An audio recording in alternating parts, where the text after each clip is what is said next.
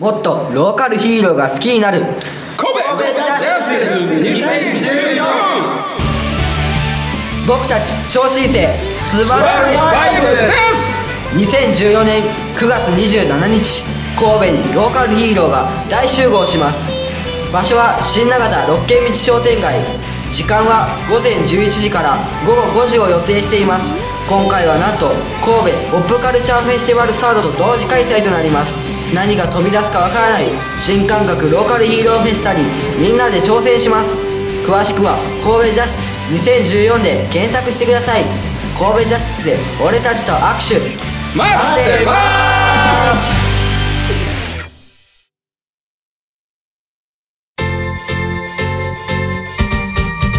ただいまより、スーパーヒーローファクトリーの配信開始をお知らせいたします。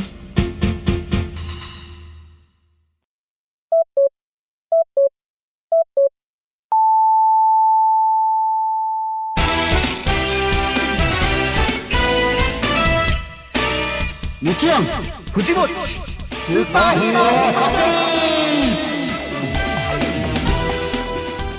はい、スーパーヒーローファクトリー始まりました。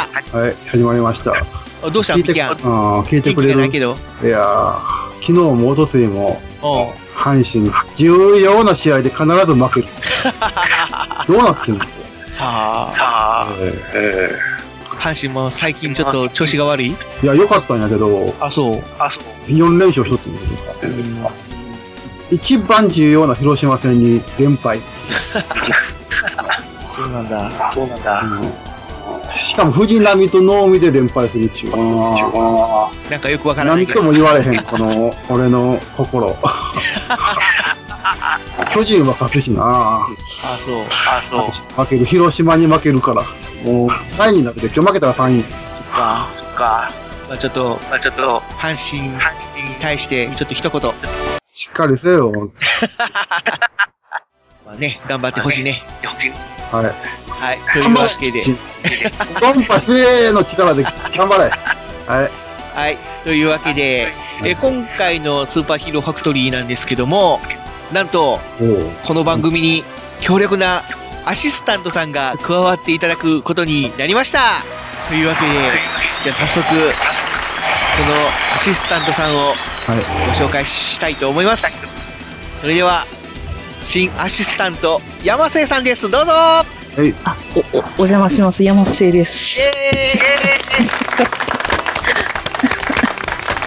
おめでとうございます。おめでとうありがとうございます何がおめでとうなのかよくわかんないけど。はい。というわけで、えーついに、えースーパーヒーローファクトリーに女性アシスタントさんが誕生しました。誕生いたしました。役に立つよう頑張ります。はい。よろしくお願いいたします。というお願いします。わけでね、バックでちょっと電車の音がいっぱい入ってますけれどはい、も、すいません、本当に。ねちょっとね、か家庭環境が。はい、そうですね。電車なんでね、申し訳ない。というわけで、えー、時々電車が通過すると思いますが、気にせずおはい聞きください。それでは、スーパーヒーローファクトリースタートします。ドドンパせー阪神頑張れ Special Effects Radio, Superhero Factory. This program supports a hero of the whole world. 特撮ゼロ特撮ファンの特撮ファンによる特撮ファンのための特撮応援マガジン特撮ゼロ。燃えるハートで熱い思いを込めた珠玉の一冊。怪獣ヒーロー SF ドラマ。流行にとらわれず本当に見たい。応援したい作品を徹底取材。時代を超えたニューマガジン。全国の書店にてただいま絶賛発売中。詳しくは「特撮ゼロで検索。全ての特撮はここに集まる。よし。プロだ。変身だ。了解した。装着。は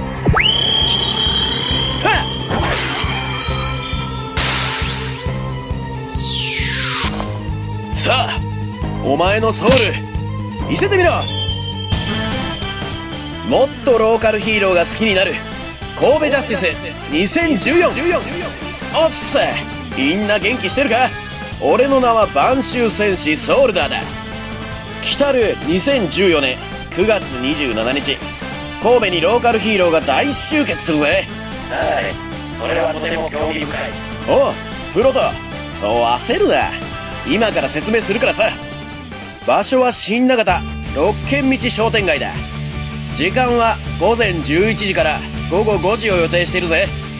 今回はなんと神戸ポップカルチャーフェスティバルサードと合同開催だ。何が飛び出すかわからない新感覚ローカルヒーローフェスタ。今から楽しみだな。詳しくは神戸ジャスティス2014で検索してくれよな。うん。早速私も検索をかけよう。何言ってんだプロト。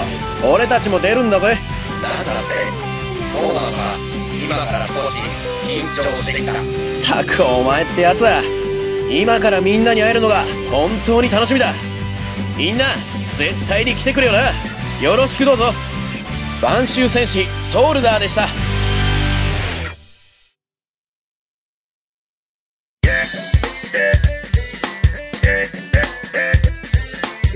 特撮ラジオスーパーヒーローファクトリーはい、というわけで、はい。じゃあこれから山瀬さんについてね、いろいろと聞いていきたいと思いますけれども、はい。まあ、その山瀬さんを、まあ、アシスタントにお招きしたいきさつっていうのがですね、まあ、あれ、ツイキャスやってた時でしたっけ？そうでしたっけ？ですね。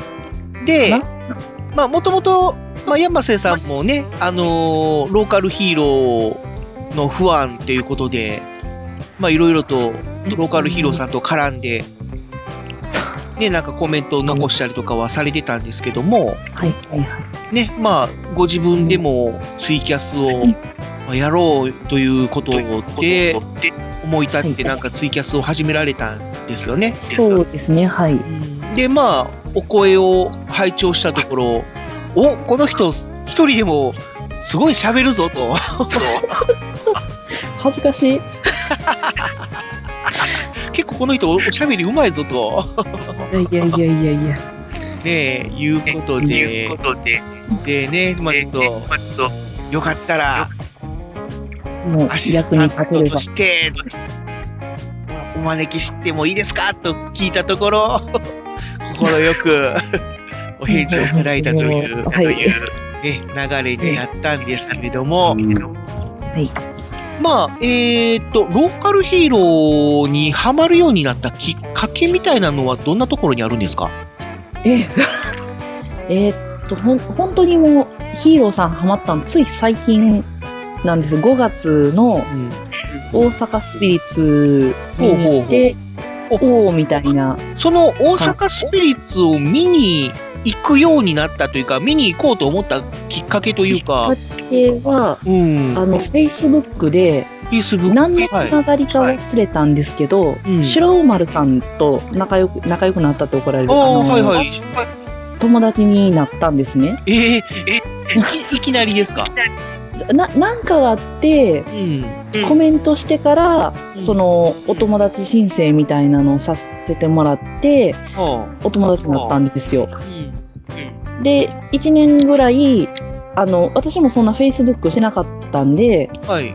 なかなか、その、見る機会がなかったんですけど、たまたま、冬、冬かなぐらいに、あの、大阪行きますよって教えていただいたんで、はいはいはい。冬かぐらいに教えてもらって、あ、じゃあ休み取って見に行きます、みたいな感じで、そのスバルホールに初めて足を運んだわけなんですけど、でも最初はもう全く何も知らないじゃないですか。もう何が何やら分かんない中で見に行って、特撮のそのレンジャーもの見たりとかはずっと見てたんですけど、違和感なく見てて、あ、これおもろいわ、みたいな。ってなって、で、よく考えたら、あの、ゼロスさんとかはなんとなくポスターで見たことがあったから、あ、ポスター載ってる人やん、みたいな。はいはいはい。うん。って思ったら気軽に見に行けるから、よし、見に行こう、みたいな感じで、最近はゼロスさん見に行ったり、ナイスマン見に行ったりぐらいですかね。あなるほど。なるほど。うん。まあ、僕らはなんかあの特撮が好きで、で、まあ、既存のヒーローを見つつ、あ、ローカルヒーローっていうのがいるんだっていうことで、まあ、ローカルヒーローにも入っていったっていうのがあるんですけど、いきなりローカルヒーローのショーに来るっていうのもまたね、ああ。すごいなっていう。そうですかね。なんか元があのお芝居っていうか演劇部入ってたりとかしてたんで、お芝居見に行ったりとかは好きなんですよ。そうなんだ。はあはあはあはあ。なんで、で、まあ、これ、ローカルヒーローさんだと思うんですけど、10年ぐらい前に、伊勢志摩っていうのに、ああ、はいはいはいはい。本人は見たことないんです、一回も。うん。三重県にハマってて、うん。三重県にハマ、三重県にハマってた。そうです、そうです、そうです。三重県にハマってたんで、三重県行って、うん。で、グッズばっかりやたらめったら買ってて、なんか大人になっちゃった感じですね。あ、そう。あ、そう。そんな感じです。あ、三重県にもハマってたんですね。そう、あの、三重県の伊勢戦国、ん？伊勢戦国時代村ああ、そうかそうか、そういう流れでね。そうです、そうです。で、時代劇も好きだったんで、見に行ってたんですよ。まあ、山瀬さんといえばね、まあ、時代劇ファンということで。そうなんです。時代劇ファンなんいや、そこまで多分詳しくはないと思うんですよ。多分、み皆さんが思ってるほど、なんかあれはどうだよっていうような言えないぐらいの、まあ、み見てるのは見てるけど、覚えてないみたいな。あ 前にね、なんかあのーその時代劇というよりも、幕末の、その、不安ということで、高知の方にもハマったという話をちょっと聞いたんですそうですね。今もハマってます。はい。ね、で、まあ、その、高知というか、その幕末のことで、ミキアンともね、趣味が合うかなと思って、あで、その話を振ろうと思ってたんですけども。全然多分足元にも及ばないと思うんですけど。いやいやいや、もう本当に。ミキアンはすい幕末のどの獅子の不安なの？坂本龍馬です。あああ、坂本さん。ええですよね。やっぱ龍馬です。うーん。龍馬のどんなところがいいの？いや、やっぱしさ、あれ、何かを変え、変えなあかんっていう、しかも、ああれだ、しあの、浪、浪人、あの、浪人じゃないわ、脱藩浪者、脱脱藩の、うん、坂本龍馬が、この日本を変えたいうん。一般の人間ってなんか、あらスルーされた。選択せなあかんやんな。うん。確かに。すごいと思うで、坂本。それ、それだけ？え？いや、もっと広げてくれるんかな、思った。坂本龍馬さんって、まあ普通のお家の人で、ようあんなとこまで行ったなっていうね、感じですよね。いや、坂、西郷さん、西郷さんとか、桂三郎とかは、藩の人間やん。な？確かに。うん。坂本龍馬ほんま一般の人人やから、うんうんうん。その一般の人があそこまでさ、やりたいことをやりたいことをやる。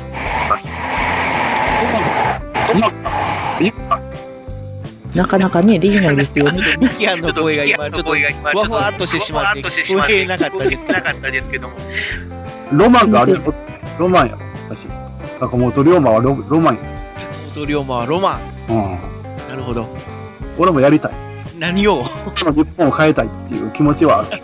この日本を変えたい気持ちはあるけど、うん。またスルーされた。なんか、え、なんえ、なんか、じゃあ電車の音って時々聞こえへん時あるから、な。すいません。すいません、ね。申し訳ない今回ちょっと、まあ、いろんな音が入ってると思いますんで、ちょっと、ちょっと聞き取りにくいかもしれないですけど、ご了承くださいはい。まあ、山瀬さんも、その、坂本龍馬ファンなんですかいやもう坂本龍馬さんもすごいなって思ったけど、やっぱり岩崎弥太郎もすごいなと思って、あの、三菱を作った人が岩崎弥太郎っていう人なんですけど、そうそうなんですけど、龍馬が、あの、作ったじゃないですか、会社。はいはい。ね。あの、亀山、はい。亀山社中。あれが、多分発端やと思うよ。ああ、そうですよ。それを受け継いで、やったろう。うん。うんやってます。うん。確かにやったのもすごいと思うけど。うん。そう。あの、あと何がすごいって、あの、弥太郎さんの子孫の人がブラジル行ってるんですけど、ブラジル売ってる？あれ？もしもし？消えた？切れた？山瀬さん。もしもし、現場の山瀬さん。あれ？繋がってる？なんでだろう？あ、綺麗な、大丈夫？繋がった？あ、大丈夫です？すいません。不思議。なんか救そうそうそう救急車の音が聞こえてから、ふっとき聞こえなくなったから、あれ連れて行かれたとか言って。ありえる。怖い怖い。あもう、そう、ブラジルに行っちゃったんですけど、めっちゃカオス。あれ？あれ？現場の山瀬さん。めっちゃカオスっていう声が。マジですか？あれこれ電波悪いのかな？そう、そうなんですよ。だから、ねスマホでやっぱり通話してると、ねたまにね、やっぱりこうなるんですよね。残念ながら。じゃあ今日ちょっと終わってからもうパソコンと一対一で向き合ってちょっと考え事します。まあまあ、ね、徐々にちょっと改良していきましょうということで。つい始めてます。はい。まあその、まあブラジルでカオス やったわけですね。そうです、そうです。まあ気になる方はググってみてください。まあぜひ。まあ、ね、また、いずれちょっと3人でちょっと高知の方に、なんかね、あの、龍馬巡りでもしに行きたいですね。市内でいっぱいできますから。京都でもええよ。京都でも。あ、でも、でもねいい京都は行ったじゃん。あら。いや、3人では行ってないな。あ、まあまあ、3人では行ってない。いや、高知は俺もだから山瀬さんも行ってる、行ってるけど、な藤本ちゃんは行ってない。あ、そうそう、俺、まだ一回も行ったことない。ない高知、美味しいですよ。あそうそうそう、その、カツオのたたき？そう、めっちゃうまいんですよ。食べに行きたいんですけどもね。飯は、飯は食ってないんだよな、そこでは。あ、ほんまですか？美味しいですよ。ああ、うん確かに美味しそうですよ。美味しいです。おすすめしときます。はい。カツオのたたきですもんね。高知といえばカツオのたたきですもんね。そう、たたきです、たたきです。塩で食べてください。ああ、塩で食べるんですか？そうです、そうです。塩で食べるんです。ポン酢じゃないです。そうじゃない。はい。まあまあ、そんな形で、ちょっと山瀬さんはいこれからね、ちょっと、えスーパーヒーローファクトリーの一員として、まあ加わっていただくことになったんですけども、なんと、その山瀬さん参加をはい。お祝いするメッセージをああ、うん、メッセージ。がはい。いただくことができましたので、ええここでちょっと紹介していこうかなと思います。はい。では、まず、はい。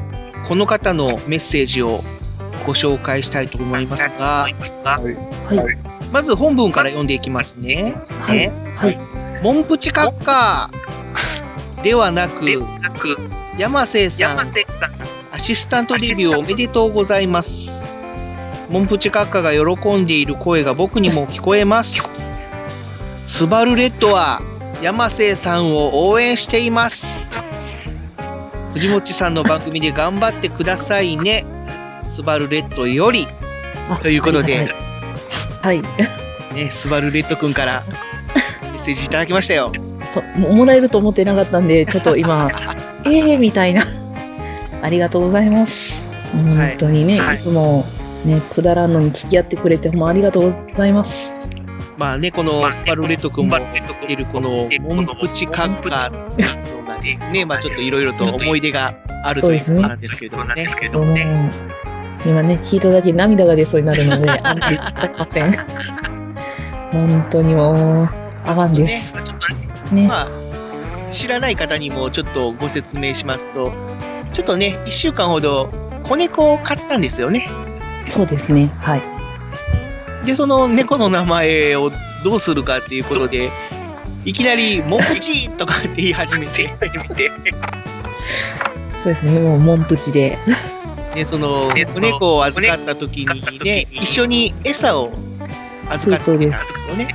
そうです、そうです。その餌がモンプチだったと。ああ、はいはい。名前、はいはいはまあでもね、なんかこう、こう、シャレっ気も聞いてて、ちょっと可愛いっていうのもあって、結構ね、モンプチ、過去わらみたいな形で盛り上がったんですけどもね。ね。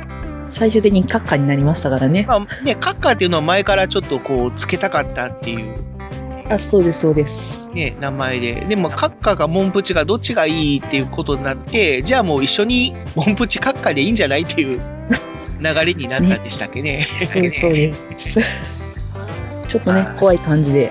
まあただちょっとね、まあ一週間買ってみて、ちょっとね、いろいろ、そうですね。ね本当にいろいろ、ちょっとね、ね、あったんでね。ちょっと性格の不一致というか、そうですね。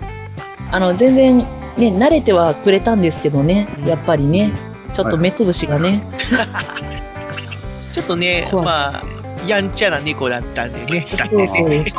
うーん、ちょっと一人暮らしでは手に負えないかなというそうです感じになって、ね。ちょっとお別れしちゃったっていうね。そうなんですよ。まあ、ちょっとそういう、ね、ちょっと目頭が熱くなるエピソードがあったということで、あ 私限定目頭熱くなるやつなんで、はい。すいません。はい。では、はい。続いてのメッセージを紹介したいと思いますが、はい。まあ、この方もちょっとね、本文から紹介したいと思いますが、まあ、文章を聞くと多分、あ、あの方だなってすぐにわかると思います。まずですか？はい。では、お読みします。はい。山瀬さん、よかったこんね。あ、サバ折りしちゃダメこんよ。過去笑い。はいはいはということで、まあ、はい。ねたっ、ちゃんだ。この語尾に「こん」がつくところでもうすぐに分かったと思いますが、そうですね、はい。いや、ありがたい。サバ折りしに行かないとっていう気持ちにさせられます。えーこの方のお名前が、あー、ゴーコ玉姫というね、はい。えーどう説明したらいいんでしょう？えっと、い今、今、目下で頑張ってる人かな？みたいな。まあ、その、ローカルヒーローというか、ローカルヒロインを目指して目指している。頑張ってるっていう、まあ、デビューを目指して頑張ってるっていうことで、うんはい。まあ、いずれね、私たちの目の前に現れてくれると信じて応援している、はい。方なんですけども、うんまあ、狐の妖怪？そうです。よああ、はいはいはなんていうのかな。だから今期。で、まあちょっと、その、ダイレクトメールでもね、ちょっといろいろやりとりしてまして、で、はい僕がそのメッセージ受け取った時に、まあありがとうございますとお返事した際に、またね、玉姫さんから返ってきたお返事が、はい。えー、山瀬さん、サバ折りしそうで怖いコンと。えー、そうですね。はい。ちょっそうとか、そうか。怖がってるような。まあ、かっこ笑いがついてますんでね。あーまあ、笑ってくれてるならやっても大丈夫ということで、はい。しに行きます。で、まあ、しに行きますということなんですけども、まあ、はい。あの、わらわなんぞ、サバ折りされた挙句、お姫様抱っこされてうん家に連れて行かれ、しばらく飼われた後に、狐なめじゃー、涙、みたいな。で、わらわの毛でマフラーにコートじゃー、ということで、ということで、山瀬さんにガクブルされておりますが。あの、間違ってはないです。あ、そうなんだ。間違ってはないです。あの、きつね鍋をした後に、みたいな話はしましたね。はい。しました。ね、この、うんこの、玉姫さん、この、わらわとか、なんとかじゃーっていう喋り方でもわかると思いますが、ロータスさん？そう、ロータスちゃんに憧れてるとこ。ろで、で、まあ、いずれロータスちゃんとも、まあ、共演したいという夢を抱いてるみたいなんでね、実現してほしいなと思います。思います。で、ね、デビューした暁には、ぜひスーパーヒーローファクトリーにね来ていただいて。来、ていただきたいなとええ。思いますのでね、うん。ちょっと楽しみに、楽しみです。はい、していただきます。うんうんうんありがたいことですなそして、最後にもう一通ほら、来ております。はい。えーこの方はちょっと長文ですね。長文。はい。で、えーお二人の連名ということで来てるんですが、ちょっと思い当たる人が二人出てきた。お読みいたしますね。はい、お願いします。突然のお便り失礼します。風の噂で聞いたのですが、今回、スーパーヒーローファクトリーに出演されている山瀬さんという方の正体がどうやら私たちに縁のあるあの人らしいということなのですが、本当なのでしょうか？本当だったら大変なことです。大変すぎて、どうしていいかわからないこと受け合い。町は、上を下への大騒ぎ。ちゃぶ台返しでひっくり返ったお盆と正月が一緒に来たような賑わいを見せますが、午後から空模様が大きく崩れ、雷雨の恐れがあるので、洗濯物は洗濯バサミの用法、用量を守って正しくお使いください。えーっと、何の話でしたっけ？ああ、そうそう。山瀬さんがあの人かもしれないって噂で街中を持ちきりしておりますので頑張ってください。では、長文多文失礼しました。今後も楽しい放送をお続けください。ということで、順平ともこさんはい。という方からいただきました。ありがとうございました。はい。はい。ああ、やっぱり。はい。やっぱりということで。やっぱり、はい。で、この順平ともこさんという方は、えどういうおつながりなんでしょうか？えっと、主にあの、あの、主にともこさんの方なんですけども、はい。あの、ともこさんが小学校、高校、大学以降、全部、中学以外、全部一緒なんですね。はいはいはい。で、あの、小学校は本当5年生か6年生ぐらいの時に会って、本当に1ヶ月1回遊ぶか遊ばないかぐらいの付き合いの子だったんですけど、高校に入ったら、えー夜中2人で遊びに行くぐらいの付き合いになりまして、で、まあ、そこから、えーまあ、ともこさんの旦那さんが淳平さんなんですけども、はいはい。あの、まあ、二人が結婚するまでもしっかり見届けて、で、まあ、前はこっちのこう、まあ、兵庫県の方に住んでたんですけど、うん今は東京の方に行ってしまわれて、私一人が寂しい状態です。ね。はい。そうい、そういうっていうかまあ、ど、寂しいどこまでですよ見て、そうですね。そう、で、飼ってるね、猫もめっちゃ可愛かったんですよ。もう、あの子にも会えないし、みたいな。ねえ。たまに奥さんの方はね、戻ってきたら顔出してくれるんで、ちょっと遊びに行ったりとかはしてますけどね。あど、どこまでこう言っていいのかどうかわからないので、この辺で、止まっときます。なんかだんだん暗暗くなっていやきただけだよくはないけどで、まあ、この、淳平さん、旦那さんのね、淳平さんという方はですね、まあ、ポッドキャストを聞いてる方なら、おっと思うかもしれないんですけどもね。ああのー、天狗 .jp っていう、ポッドキャスト番組を配信されてる方なんですよね。そうですね。はい。で、まあ、僕も、その、天狗天狗 .jp の方にちょっとゲストにお呼ばれして、あちょっと行ったこともあるということで、はいということで聞いたことあります。でまあ、なんとこの、山瀬さんとは、この、天狗 .jp を通じて、まあちょっとこう、そうですね。はい。面識があったって言ったら変だな。なんだろうな。なんだろう。その藤もっちさんってその藤もっちさんですかってお伺いはしましたね。そう、そうなんですよね。なんで知ってるんですかみたいな話になった時に、実はっていう話をちょっとお聞きしましてですね、え、そうだったんですか？と。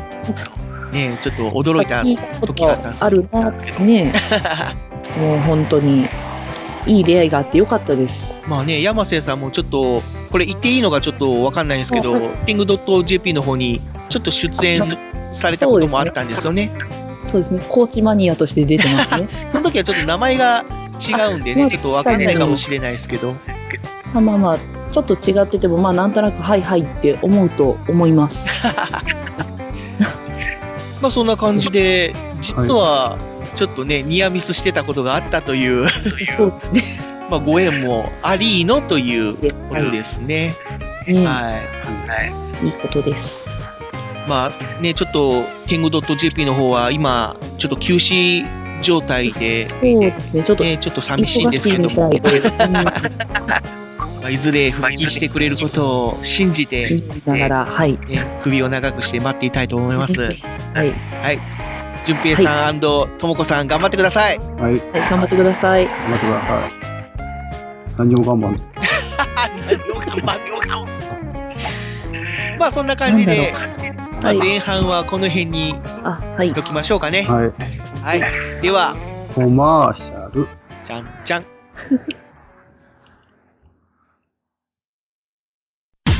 Podcast information. ともこさん、天狗 .jp ってどんな番組ですか？天狗 .jp は10、GOO.jp だったっけ、を聞いてください。まあ、適当に検索エンジンで 10go.jp で検索してください。私の口ではもうそれ以上語れません。だそうです。そんな番組です。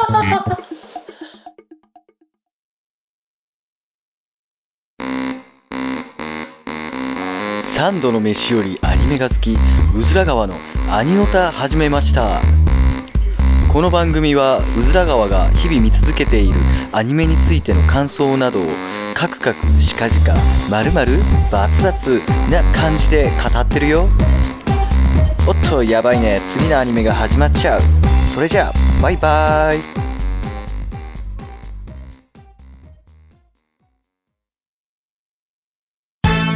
みんな行くぜ。スーパーヒーローファクトリー。はい、というわけで後半なんですけども、まあ、スーパーヒーローファクトリーは、まあ、最近はちょっとローカルヒーロー尽くしみたいな形になってますけどまあも、ほとんどローカルヒーローですね。まあ、本来はその特撮全般を話しするっていう、まあね、それはまあ、そそれを前提に始めた。ラジオなんでね、まあちょっと特撮についての話をちょっとしていきたいなと思うんですけども、まあ、山瀬さんは、うん、山瀬さん。どんな特撮を見たことがありますか、どんな特撮？えーっと、最近はちょっと見れてないですけど、はい。日朝的な。あ、日朝ね。仮面ライダーと戦隊も。そうですね。うん。とか、あ、あれ、あ、でもあれ特撮じゃない。アニメは特撮じゃないですもんね。えっ、とね、あ、そうか。特撮じゃなくても、アニメにも、そのヒーローはいますんでね。ねうん、あの、ヒーローでよかったら別にアニメでもいいですよ。いいまですよ。あ、あの、勇者シリーズ系とかは昔見てましたね。ああ、はいはいはいはいはい。はいはいはいうんまあ、ヒーローっちゃヒーロー。うんロボットもんやけど。ね でも、あのーダゴンなんかは本当にヒーロー要素強かったね。ああ、ダゴン、うん、あの辺とかよりももうちょっと前かなみたいな感じも。ああ、はいはいはい。ファイバードとか、ジェイデッカーとかあの辺ですか？あそうですね。うん。あの辺を、まあ、どっちかっていうと、あの、歌で覚えてたりとかする方が多かったり。ああ、なるほど。うん。トランスフォーマーとかは？トランスフォーマーの初期、あの、初期って言っていいんかな？えっ、と、CG でやってたのと、ああ、ビーストウォーズ。あですね。あれと、次のやつかなアニメやったやつしかあーはいはいはいはい覚えてないんですけど。それ初期いや、初期じゃないね。初期じゃないだいぶあ初期かあら、俺初期って言うからさ、源田鉄章のやつかと。あもう本当の最初のやつね。最初のやつね。じゃないよね。そうですね。ちょっと飛んで、あとはもうタートルズぐらいになっちゃいますね。忍者タートルズ。トランスフォーマーも長いね。ねもともとはね、日本のあの、ダイアクロンなんですけどね。なぜかアメリカっていうイメージ。あ、でも皆さん詳しいから。マシンロボは？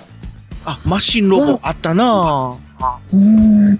マシンロボの方がさっきや、先やったかな。マシンロボの方が先かなうん。うん。で、日本似たやつが出てきた、あの、ダイアクロン。ダイアクロンがトランスフォーマーなの？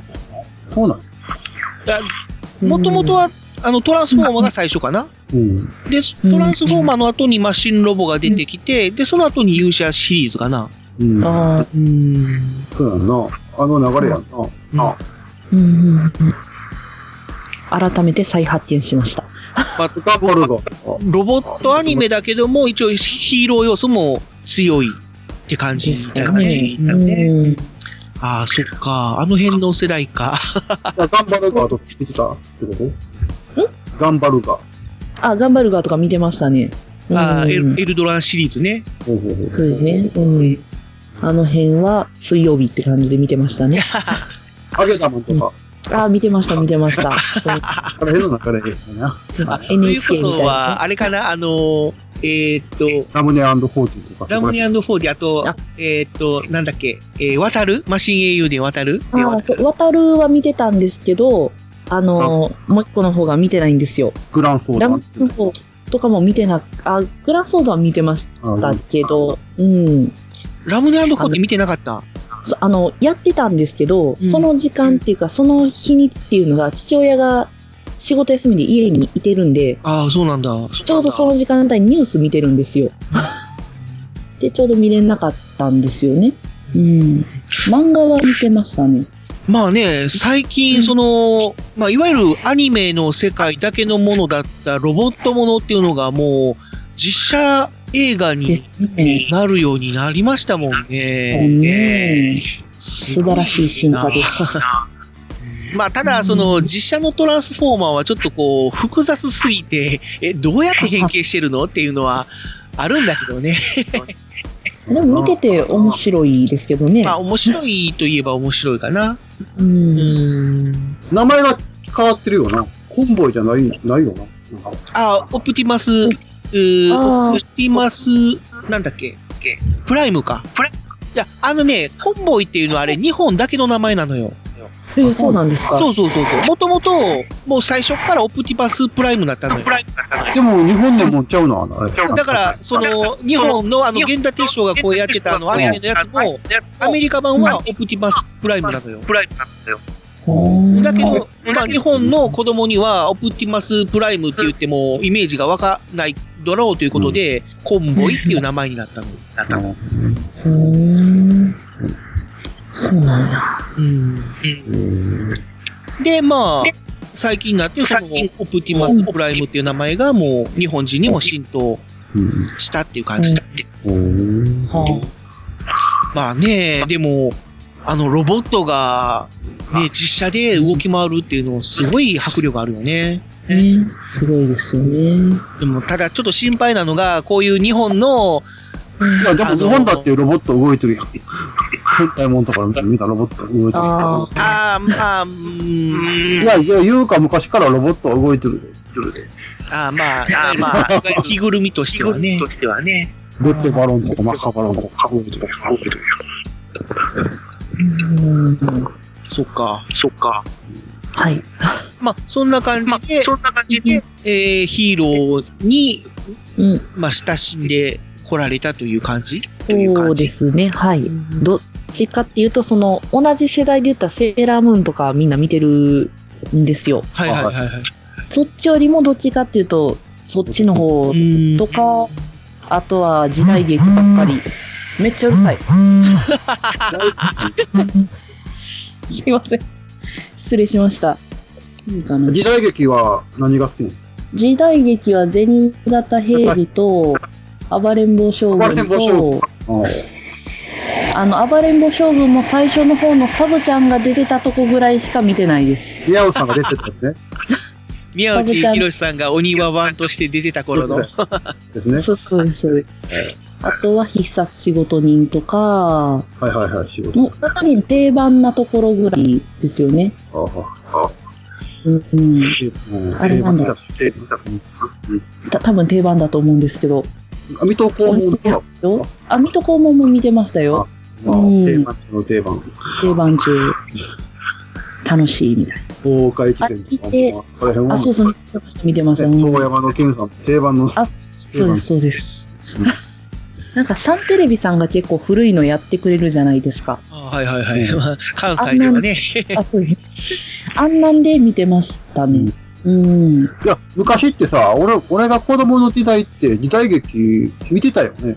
当たり前でしたよね。当たり前のように見てたよね。ああ、僕らは、あの、親が見てたので、それで一緒に見てたっていうのはあったかな。暴れ川さんなんとかっていうのをずっと見てたもん。だから、昔はね、あのーまだあの、月光仮面とかが始まる前は、もう、時代劇がヒーローやったもんね。ああ、そうですね。要は、あのー子供向けの時代劇番組があったんだよね。クラマチングとか、紫頭巾とか、そこら辺やろうん。子供向けに。まあ最近はちょっとね、時代劇も元気がなくて。やってないやってないね、最近、まあ時代劇と言えるものは、なんだろう、ルローニケンシンぐらいそうですね。まあ、ルローニケンシンもあれ時代劇と言っていいのかどうかちょっと微妙なところはあるけど。ゲージやもんな、あれ。うーん。まあ、ただ、アクションはすごいね。そうですね。まあ、あ、新しい時代劇のジャンルとして捉えるんであれば、ああいうのもありかなっていう。逆にテレビでやってほしいなっていうのはあるけどもね。うん。まあ、ちょっと時代劇復権を願って。そうですね。いや、水戸黄門が終わったんで、もう終わったなっていう感じや。まあまあ、まあまあ、ちょっとな、ちょっとな。大河ドラマ、大河、大河っていうんかな。あれ、ちょっと時代劇やけど、ちょっと違うもん。大河は見てないんですよ。あ、大河は見てない。ああ。大河見てないんですよ。抜かしちゃいけないところを全部抜かしてきてるんで。やっぱりちょっとこう、1話完結の、サクッと見れるやつがね。楽しくって、うん。まあ確かに、いいよね確かにね、確かに見やすい。まあちょっと長くなったんで、まあ、まあはいこの辺にして次の話題に行きたいと思いますけども、まあ次はじゃあ僕の、まあ話といいますか、ね、えー、最近の特撮事情といいますか、特撮話をちょっとしていきたいなと思いますけども、えー、まあ、特撮映画というと、まあ日本では昔からね、えー、怪獣映画というのが。ありますけれども、まあその代表的なキャラクターとしては、まあゴジラ。うん。で、この、お今年夏、ね、えーハリウッドの方で。ゴジラ映画が公開されましたけども、見に行ってない。見に行きたいなと思いながらさ、見に行ってない。で、その、えーゴジラ映画なんですけども、僕はあのー見に行きました。はい。行ったの？うん。で、えーしかも、お2回見に行きました。2回目に行くほど面白かったなんでしょういや、あのね、山瀬さんの方にはちょこっと話はしたんですけど、2回見に行ったうち僕、最初は字幕版を見に行ったんですね。はいはい。で、2回目はあ吹き替え版を見に行きました。うん。で、字幕版を見たときに、うん。ね、ちょっと、うんっていう印象を受けたんですよね。ほう。うん。で、まあ、あれからいろいろ考えて、もしかしたらその、字幕だから、うん。いまいちちょっとこの感情移入ができなかったのかなと思って、うん。で、ちょっと、一週間後ぐらいに、もう一回ちょっと今度は 3D 吹き替え版を見に行ったんですね。で、やっぱり一回見た後なので、えまあ大体ストーリーを把握してるわけですよ。で、しかも吹き替え版なんで、あのー字幕版よりも分かりやすいと。うん。ストレートに頭に入ってくると。うん。いうのがあって、まあ、1回目よりもは、ああ、なるほどお、そういうことが言いたかったのねっていうような印象はあ持ちましたけども、ただ、やっぱり、その、まあ、昔からゴジラを見てるこの後、レジェンダリー版ゴジラに対する感想を話しています。ネタバレ NG の方は、約15分ほど早送りしてください。全体的に、なんか既視感を感じるんですよ。なえ、何感って既視感。どっかで見たことがあるな、どっかで聞いたことがあるなっていう感じ。ああ。うん。っていうのも、これざっくりとした印象ですけどもね。うん。見終わった後に感じたんが、これ平成カメラだなと いう印象なんですね。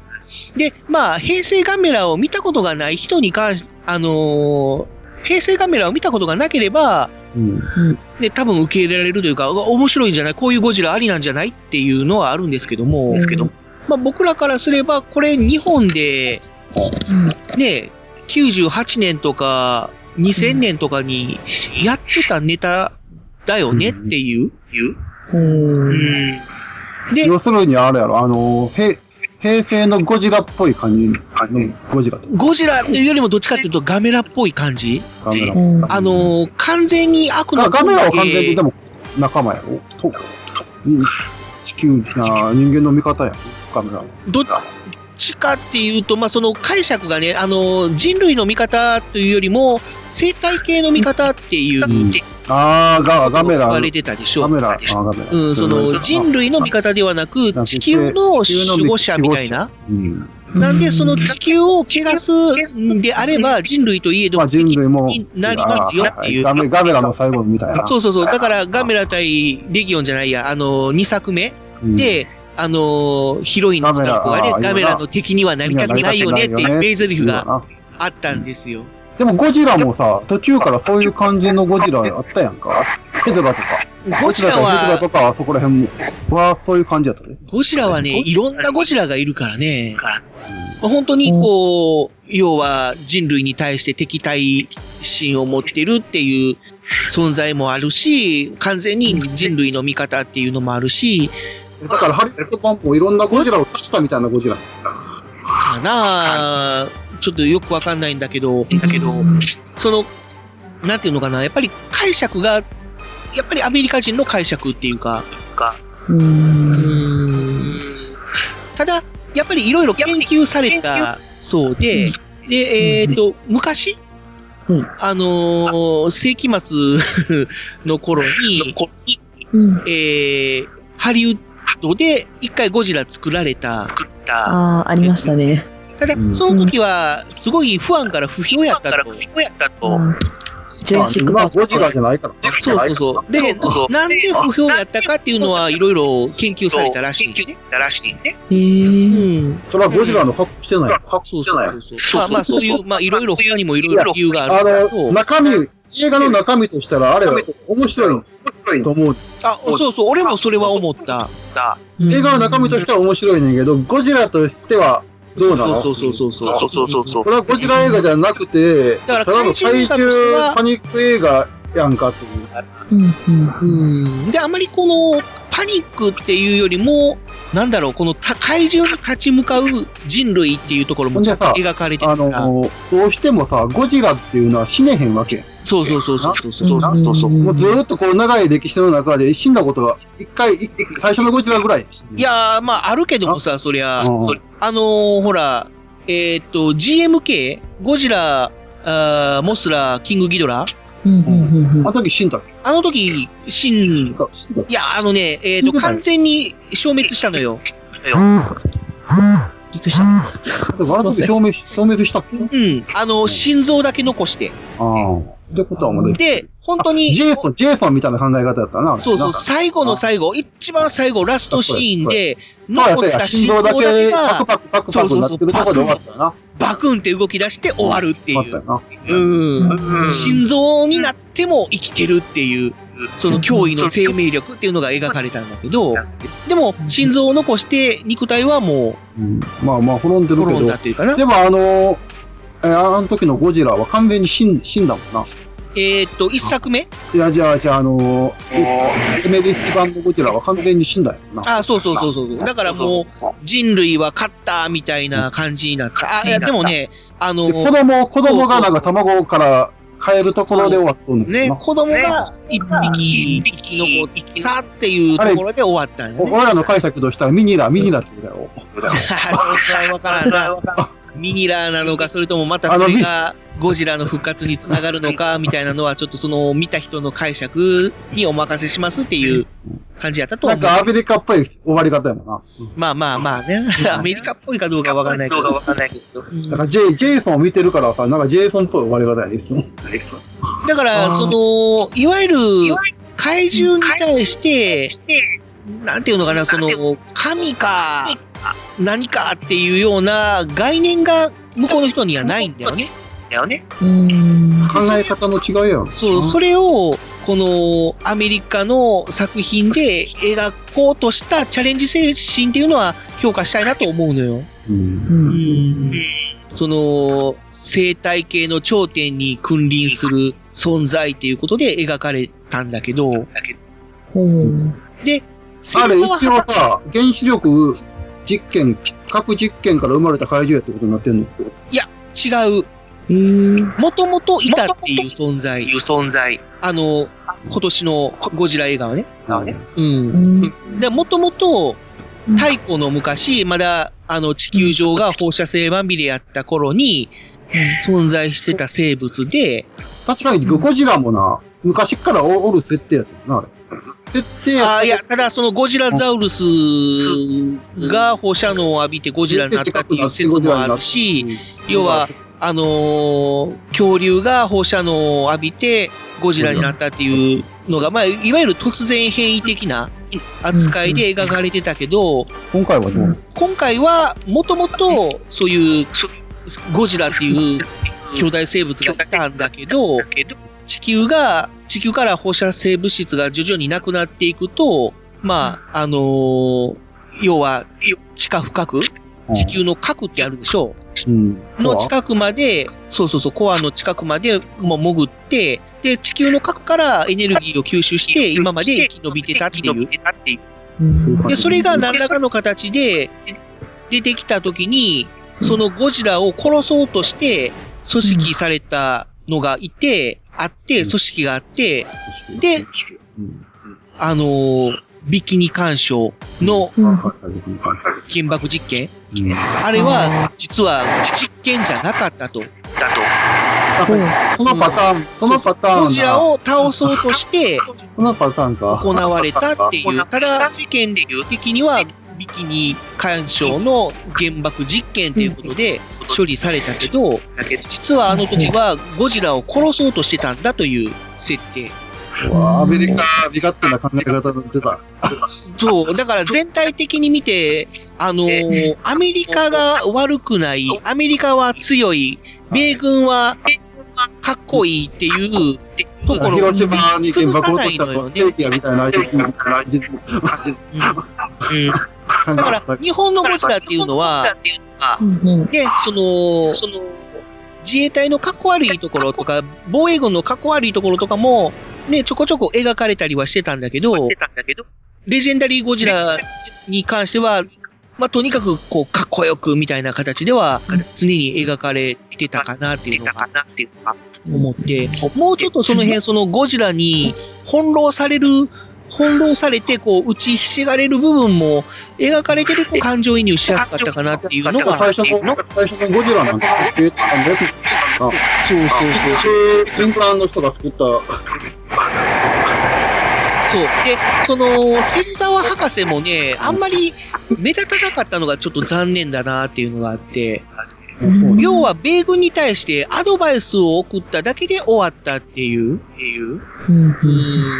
デストロイヤー使わへんかったのないの？もう何にも使わない。だからそういうの何にも使わない。ただ単に、その、ゴジラは救世主なんじゃないかっていうのを唱えただけの人。うん。そのだけの人。だだから、米軍はとにかくこの怪獣を倒すっていうのは人類を守りたいっていうことで、で、とにかく核爆弾を使おう、使おうとするわけ。で、それに対して、核爆弾は使わないでって訴えた唯一の存在が芹沢博士だったっていうだけ。で、なんで芹沢博士、あなたはなんでそこまで、あのー核の使用をやめるようにこだわるんだって言ったときに、懐中時計を見せて、父のか形見ですと。だから、その、米軍の偉い人が、広島かって言って、うん。要は、僕は日本人として核は使わないようにしたいんですっていう意思表示。だけど、米軍は核以外に奴らを倒せる方法があるなら教えてくれっていうのを突っぱねるわけ。だからまあ結局核爆弾は使わないんだけど、僕が引っかかってる部分っていうのがそこなんだよね。日本のゴジラっていうのはとにかく核以外のものでゴジラを倒そうとするわけよ。まあ、核は、日本は、まあゴジラは倒せないまでもね、足止めをするとか、あのー進路をずらすとか、いうところで、で、まあ、結局、ゴジラをなんとかできるのは同じ怪獣だけっていうところで、まあ、どうなんだろうなっていう、その、ご怪獣対怪獣のバトルを、見ながら、なんとか人間にできないことはないかっていうことで、まあ、いわゆるほら、あの、ウルトラマンでいう防衛チームみたいな、みたいな存在。人類は人類で響きながらも、なんとか頑張って、ね、あの、人々を守ろうとする。まあ、日本の考え方。うん。で、まあ、結局、その、レジェンダリーゴジラに関しては、その結局核の、核爆弾に振り回される米軍っていう感じの印象は受けたかなっていう。で、その、なんかこう核爆弾にこだわるのね。で、要は、その、ゴジラに敵対する怪獣で、ムートーっていう怪獣が出てくるんだけど、ムートーは電磁パルスを発生させて、あらゆる、なんていうのかな、電気製品って言ったら変だな。なんだろう。まあとにかく、もう機械という機械を無効にするんよ。だからもう電気は止まるし、車は止まるし、戦闘機もヘリも戦車も全部止まってしまうっていう電磁パルスを発生させる。だから、近代兵器は通用しないっていう。う。ん、で、何が有効かっていうと、要はもう核爆弾を手動で爆発させて、で、その怪獣がまあ核を食べるからっていうことで、まあ餌を兼ねて、もう一石二鳥、一石三鳥を狙って、これマグロ、マグロちゃうやろ？マグロじゃない。だから、まあ、それは、その、マグロじゃなくて、核を、あ。の、使用するところが、その、エメリッヒゴジラと違うところではあるんだけど、うん。で、まず、その、核爆弾を、あの、沖の方に、陸地から遠ざけて、置くことによって、そっちの方に怪獣をおびき寄せるっていうのかな。うん。うん。で、その、その、餌を食べるために近寄った怪獣を手動で核爆弾を爆発させることによって殲滅するっていう、うん。作戦を遂行しようとしたわけよ。だけど、なんかこううまいこといかない。で、主人公が爆弾解体屋さんって言ったら変だな。なんだろう。爆弾解体の専門家なのよ。うん。で、その、失敗するたんびに爆弾を解体して、で、また運んで、で、また設置して、で、それがまた失敗したらまた爆弾を解体して、移動させて設置してっていうのの繰り返しっていう感じで、唯一、こう、主人公らしい動きをしたのが、えーっと、その、ムートが卵をいっぱい産んだわけよ。で、そのムートの巣を、要は、その、油をバーッとぶちまけて、で、こう、発火させて、で、卵を一掃したという、という。ことで、まあ、主人公らしいところを見せたかなっていうのはあるんだけど、それだけ うーん。っていうのも、なんかこう感情移入しきれなかった一因かなっていうのがあって、もうちょっとそういうところも描いてほしかったかなっていうのはあったかな。かな。まあ、まあまあ、いろいろ危ない目には合ってるんだけどね。だけどね。で、結局、藤本ちゃん的には良かった。悪かった。だからそこはちょっと微妙なところで、その、ゴジラっていう、うんそうそうそう、ゴジラっていう題材をどう描くかっていうのは、もう本当にもういろんな映画作品が作られてて、ちょっと混沌としてるかなっていう部分はあるよね。日本でも結局でも、そういう面はあるもんね。すべての日本製のゴジラ映画が名作かって言われるとそうじゃないとは思うのよ、僕も。まあ日本でも俺のゴジラ最近さ、映画もええゴジラ、のがあって、で、ええのもあるし、悪いのもあるし、みたいな。確かに、そうやけどな最近ずっとゴジラ映画見てんねんけどさ、ずっとやつ。ずっとやつ。あ、やってるからね。全部やっとって、全部やっとって。ミキアン的にはどう？いや、最近のな、あの、この前見たんゴジラ対メカゴジラのあの、釈由美子のやつな？ああ、はいはいはいはい。あれ映画館で見に行ったやん。うん。あの時はそう思わへんかったけど、家で、え、もっと見直した時にな、これ、え映画やな、なんか、あ敵ええんちゃうん、この映画。映画館でそんなに感じへんかったんやけどな。なんでやろ？まあそういうのはあるかもしれないな。そういえば、ミキあの、なんか YouTube でさ、今、ゴジラ、日本でゴジラを撮るなら、このキャストみたいなのを上げてたやんか。あれ、どうなん？いや、俺ぜひな、うん。日本で、あの、14年版ゴジラのリメイクしてもらいたい。あ、本当にあの、初期の、うん。ほんまに初期のやつを、うん。うん。やつを今だからこそやってもらいたい。今のスタッフ、今のキャストで撮り直すっていう意味。直すっていう思いがあった。で、それがどうなったわけ？そのキャストまあ YouTube を見ればわかるかもしれないけど、ちょっとここであえて説明して。とにかくあの、高田明先生がやってたな、バタっていう役を、藤原達也さんでやってもらいたい。藤原達也、ほう。いや、あのさ、うん。高田明先生、すごい別系やねん。当時。で、その美形やからっていう理由で藤原達也？まあ、その理由も、もう、あるけど、この、なんていうのかな、雰囲気、雰囲気、な、なん。かし、うん。ほんでほんで？それで、あの、芹沢博士？芹沢博士？博士？うん、当時だから、平田さんやん。はいはいはい。はいはいはい。ないや、でも俺、パッとな、俺、これがパッとな、あ頭に浮かんで。うん。今、今もし芹沢博士、あの、片目、眼帯してる、あはいはい。はい。あれ似合うん、誰かなって、パッと、これほんまにこう、あれ、パッ、パッと出てきた。インスピレーション？そうそうそう。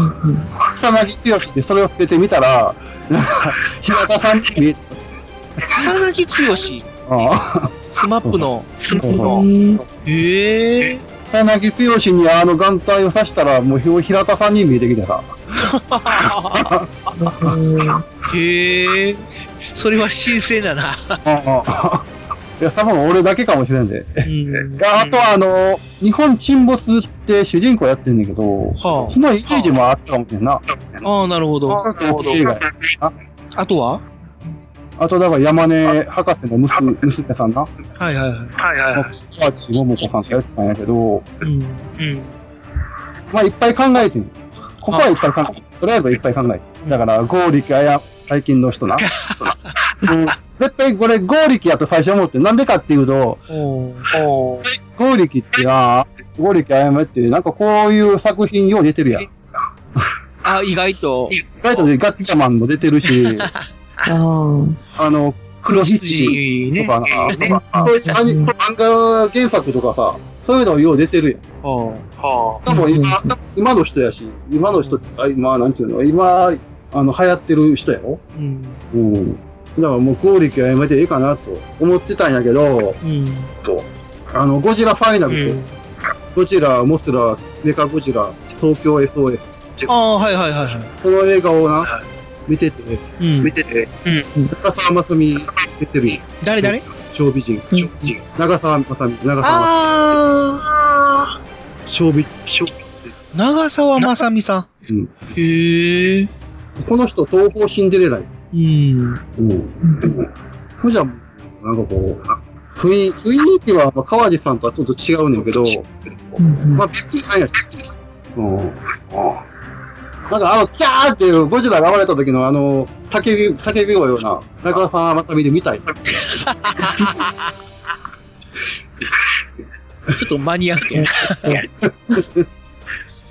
もうそれはもう長澤まさみやと。ああ。うん。そっか。そっか。あとお父さん、山根博士。うん。うん。まあ、志村隆先生がやっててんけどな。もうん。う、そこら辺の、もう先生、大先生なわけやろあの時やろまあまあまあ、そうやな。な黒澤明の映画も出てるし。うん。うん。その人がでも今こういう、なんていうの、そういう大重鎮、誰かおるかな？ってちょっと考えとったと。うん。俺最初宝田明先生にやってもらうと。はあ、はあはあはあ、最初の人や。うん。なんかぴったし、でもなんかこっちとって背ってでかいし、で、でかいよ、あの人。あ、そうそうそう。ちょっとガタイでかいんだ。またでかいやろ。ヒゲ面も、まあ、あの人ヒゲ生やしてるけど、なんかちょっと違うなって。まあ、今の宝田明さんではちょっとイメージが合わないイメージがちょっと違うな。かなと。でもう考えすぎたのが、あの、ヤマト、実写版のヤマト。うんうん。誰やったっけ？山崎。誰が出たんだろう。ヤマトは、だから、あの、キムタクとか出てた。とか出てた。出てましたっけ？ああ、キムタクが、いや、ちゃうで、山崎、山、あの、山崎努が、あの、沖田長官をやってる。ああ。山崎努さんの沖田総司は、沖田総司じゃないや、沖田館長はちょっとイメージと合わなかったけどな。個人的には。あれな、あの、もう少し、こう、ど体がっちりしとった方が似合ってたと思うのかな。まあな。まあな。沖田館長に限って言うならば、でもこの山根博士に限って言うなら、ぴったしかもしれんな。あーちょっとひょうひょうとした感じが合うかなっていう感じ、うんそっか。しかもあのあれやん。なんかリアリティある演技をしてくれそうやろ。ほんまにゴジラがおるっていう感じの演技をしてくれそうやん。あーなるほどね。なるほどね。うん。なかなか独自の会見というか、あなるほど、そういう見方もあんのかっていう感じはしたけど。そうそう、あの、宝田明さんの名前出てきたんだけど、その、えっ、と、レジェンダリーゴジラで僕がちょっと不満に思った一つが、その、宝田明さんが出るって聞いてたから、ああ、出るって言うとったそうそうそう、それがどこで出るのかな思ってたら、結局出てなくて、あれ？とかって思って。いけない？うん。同じ役でな、同じ、だから、尾形で役出てたよ。ほんで、ほんで、ちょっと調べてみたら、撮影はしたんやって。そう。だけど、カットされたんやって。えーとかって、なんで出してくれんかったんっていうのが一つあるかな。これは違ううんだって、あの、当時のゴジラ映画って唯一生きてる、生きてる人からな。あとみんな亡くなってる方ばっかしや。桜田さんだけが生きてる。まあ、だから、まあ、その、その DVD とかブルーレイでソフト化されたら、まあ、なんだろう。だからあれやろ？で、なんとかってやつやろ？なんとか。ディレクターズカット。ディレクターズカット？で、また入るかなっていうのはちょっとあるけど、なんでカットしたんやで一番大事なとこなんですか？まあ、うん、ちょっと分からへん。だから、なんか、ストーリー的には重要じゃなかったのかもしれないけど。ただ逃げ惑う人の中に紛れてるわけでもないないやろうし。わからない。だからそれがちょっとこう、もやもやってしてるところかなっていうのはあるかな。まあ、その、今、日本でゴジラ映画を撮ったところで、どれだけの人が見るのかなっていうのはあるけど、新しいゴジラじゃなくて、だからこの一回この一番最初の、ほんまにゴジラをちゃんとリメイクしたら、逆に見ると思うんやけどな、カラー、カラーやって。あ、あえて白黒でも面白いかもしれないな。それはどう？その、要は、時代背景とかは現代にするってこと？それとももう当時のまんまってこと？全くの当時のまんまってこと？昔のまんまでやってもらいたいよ、俺は。ああ。当時の雰囲気でやってもらいたい。いや、ちょっとしたあの、三丁目の夕日っぽい感じ？あだから、ノスタルジックな感じ。ノスタルジックな感じも入れてって感じで？だから、近代事故。背景とかいうのも全部 CG でっていうことでな？まあ、そうやねしょうがない。まあ、そこら辺はしょうがない。当時のそうそう、面風景を再現する感じ？感じ？ああ。の雰囲気。なるほど。なるほど。俺は、俺それやったら俺は1800円に必ず2回ぐらい見になるほどな。それなんか NHK でもやってほしいな。NHK テレビがあるとちょっとなんか違うような気もするけども。いや、俺な、ずっとな、まあこれちょっと話それるかもしれんけど、考えとったんだな、もし、あの、平成ゴジラああるやん。あの、初期のゴジラっていうか、あの、メカゴジラ、ゴジラ対メカゴジラとか、スペースゴジラ対とか、あそこら辺の時にさ、モギラとか出てきて。はあ、もしそのまま、あのまあのままのな、あの、シリーズが続いてたら、もしかしたらジェットジャガー出てたんちゃうかなって思って。ジェットジャガーで、だからジェットジャガーが日本が、あと、あの、G ホースが、ジェットジャガーやで。どう、どうかな？どうかな？モギラとかだってあれ、やん。あの、あまあ確かにその、怪獣型のロボットを作るよりもは人間型のロボットを作る方が、理にはかなってるかなっていう感じあの、だな。僕ら、僕らなんか、なんで怪獣型のロボットを作るんやろなっていうのはもう本当に思ってたのよ。僕らって、あれ、あれさ、周りうろうろしてただけやで。まあまあまあ、入ら、はい、あの、ゴジラとスペースゴジラの中に入っていかれへんかったやろ？あいつ。まあまあ、な。ゴジラはまあ、わかるよ。モゲラに関しては、ほんまにあれやもんな。なんで怪獣型にしたのっていう。だからそれをな、俺は、あのシリーズが普通とかな、通常だったらもしかしたらジェットジャガー、ああ、確かに、まあ、そう。ジェットジャガー作るんちゃうかな。そうやな。まだ、モゲラよりもはジェットジャガーの方が理にはかなってたかなっていう気はする。だから俺としては今、もし、この54年のゴジラが無理なら、そのジェットジャガー。ゴジラ対ジェットジャガーを作れと。まあ、ジェットジャガーっていうわけじゃないと、怪獣が出てきて、ジェットジャガーも出てくるっていうか形になると思うけど、怪獣が出てきて、まあ、ジェットジャガーがううろうろするみたいな、周りうろうろするっていう感じの映画になると思うけど、なるほどね。じゃあ、ミキアン、そろそろ締めようか。ああ、もうすぐ、うん、締めよう。だいぶ長くなったんでね。多分、ちょっと大幅にカットすると思うけど、ちょっとごめんな。じゃあ、まあ、そろそろちょっと締めたいと思います。はい。どうやって締めよう？いや、だから、ちょっと、こっちは、あ、あハリウッドゴジラは火吐くかどうかだけ教えて。ああ、吐く、吐く。ちゃんと背びれが光って、吐く。うん。ただ、本当にラストだけ。ああ、そう。うん。はい。で、面白かったのが、ゴジラっていうのは背びれが全体的にビカビカって光って、バーって吐くやんか。その、レジェンダリーゴジラは、尻尾の先端から徐々に光っていくのよ。尻尾の先端が最初に光って、そっから背中に向かってビヨーン、ビヨーン、ビヨーン、ビヨーン、ビヨーン、ビヨーンで最後に頭に来て、わバーっていう感じ。あ、そこら辺は、うん、えーとかって思った。とかって思った。ただ、ちょっとその、ちょっとその、なんていうのかな？なんていうのかな？機械的って言ったら変やろな。こう、生物的ではないよな。まあな。この、ああ、まあ、徐々に。ビョンビョンビョンビョンビョンビョンビョン、バーっていう、あの、いわゆる、欽ちゃんの仮装大賞みたいな。ポポポポポポポポポパーパーパーパパみたいな。合格ちゃうやろ。じゃあ締めましょう。はい。なんか締められへんぽかったけど。まあちょっと、あの、ものすごいマニアックな話をしてしまいましたが、山瀬さんいかがでしたあ、あの、全然、あの、いつもこう、ツイキャスで藤本さんが文字で書いてくれてるところを今、あの、声でお伺いしたから、ああ、そういうことかっていうのがよくわかりました。あの、文字だけだと、いやいや、もう全然聞けてよかったです。あの、なかなか聞ける機会がないんで、ありがとうございます。ヒーローファクトリーで久しぶり違うかな、こんなマニアックな濃い話をしたの。うん、あの、途中で相づちしか打てなかったんで、本当申し訳なかったなと思って。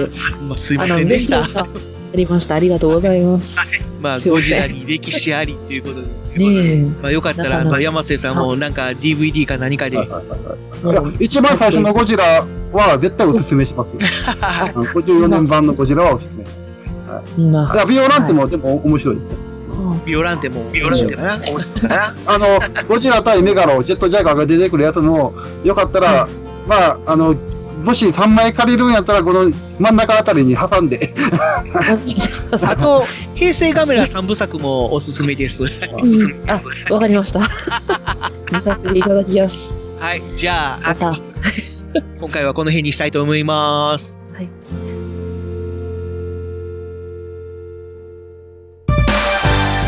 ではここで一曲お聴きいただきましょう。神戸ジャスティス応援 CM のイメージソングにもなっています。ジャンボアット家族 IP フューチャリング初音ミクで Belief and Justice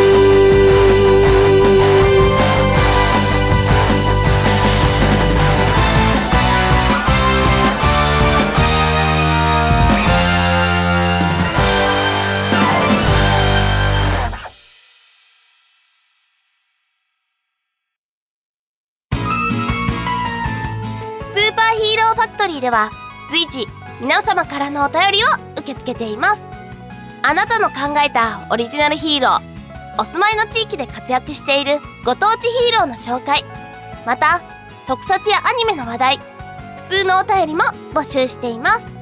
インターネット環境やスカイプアカウントをお持ちの方のゲスト参加も同時募集中。投稿お問い合わせは番組ブログのメールフォームをご利用ください。皆様のお便りお待ちしております。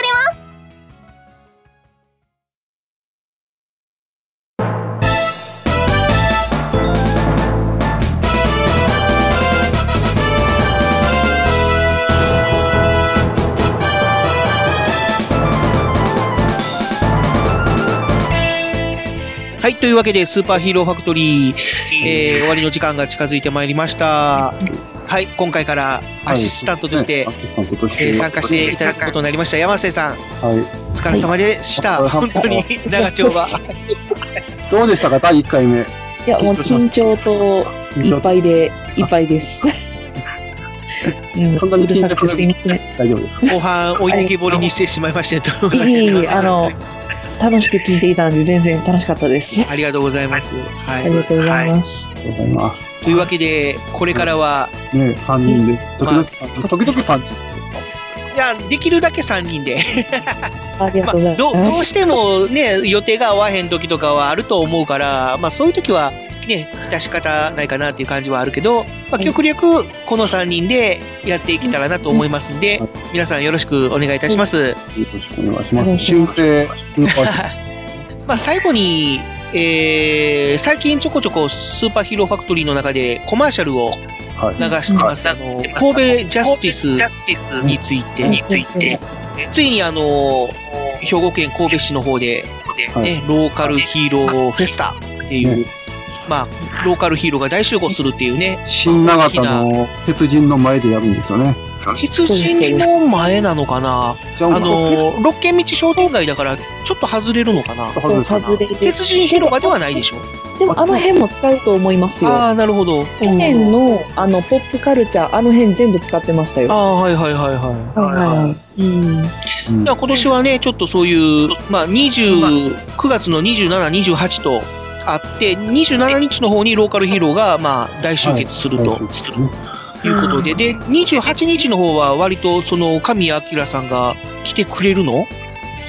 わかんないけど、なんか、噂によると、その、チェンジゲッター、ほにゃららみたいなセリフを言ってくれるやどうやっていう。筋肉バスターって言うてまあまあ、どうなんだろうね、ちょっとわかんないけど、まあ、ね、テーマがヒーローいうことなんで、まあ、ヒーローボイスをいろいろと言ってくれるんじゃないかな、言ってくれたら面白いのにな、ということで、まあね、両日ともに見応えがあるんじゃないかと思いますんで、ぜひ皆さん、ね、お誘い合わせの上、神戸に来ていただきたいなと思います。はい。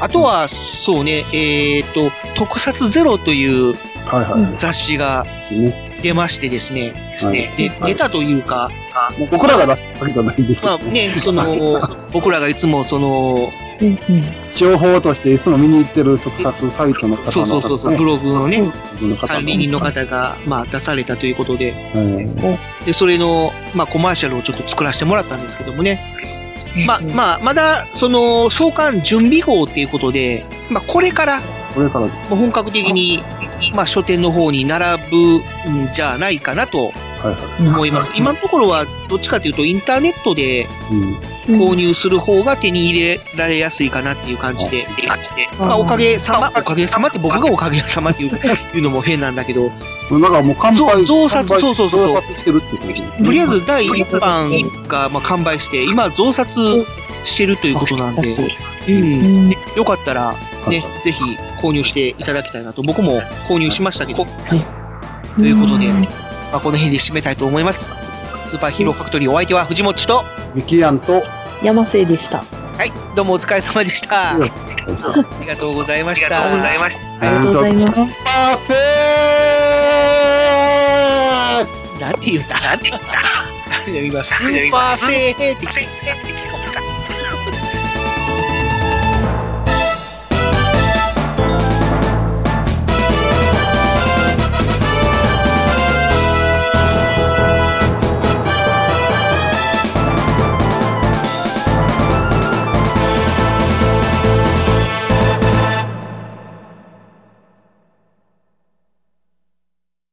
もっとローカルヒーローが好きになる。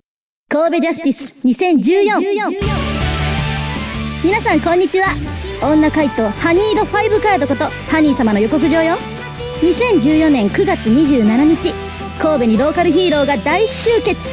場所は新長田六軒道商店街。時間は午前11時から午後5時の予定。遅れないようにね。今回はなんと神戸ポップカルチャーフェスティバルサードと合同開催ですって。何が飛び出すかわからない新感覚ローカルヒーローフェスタにみんなで挑戦するわ詳しくは神戸ジャスティス2014で検索検索神戸ジャスティスであなたのハート華麗にいただくわ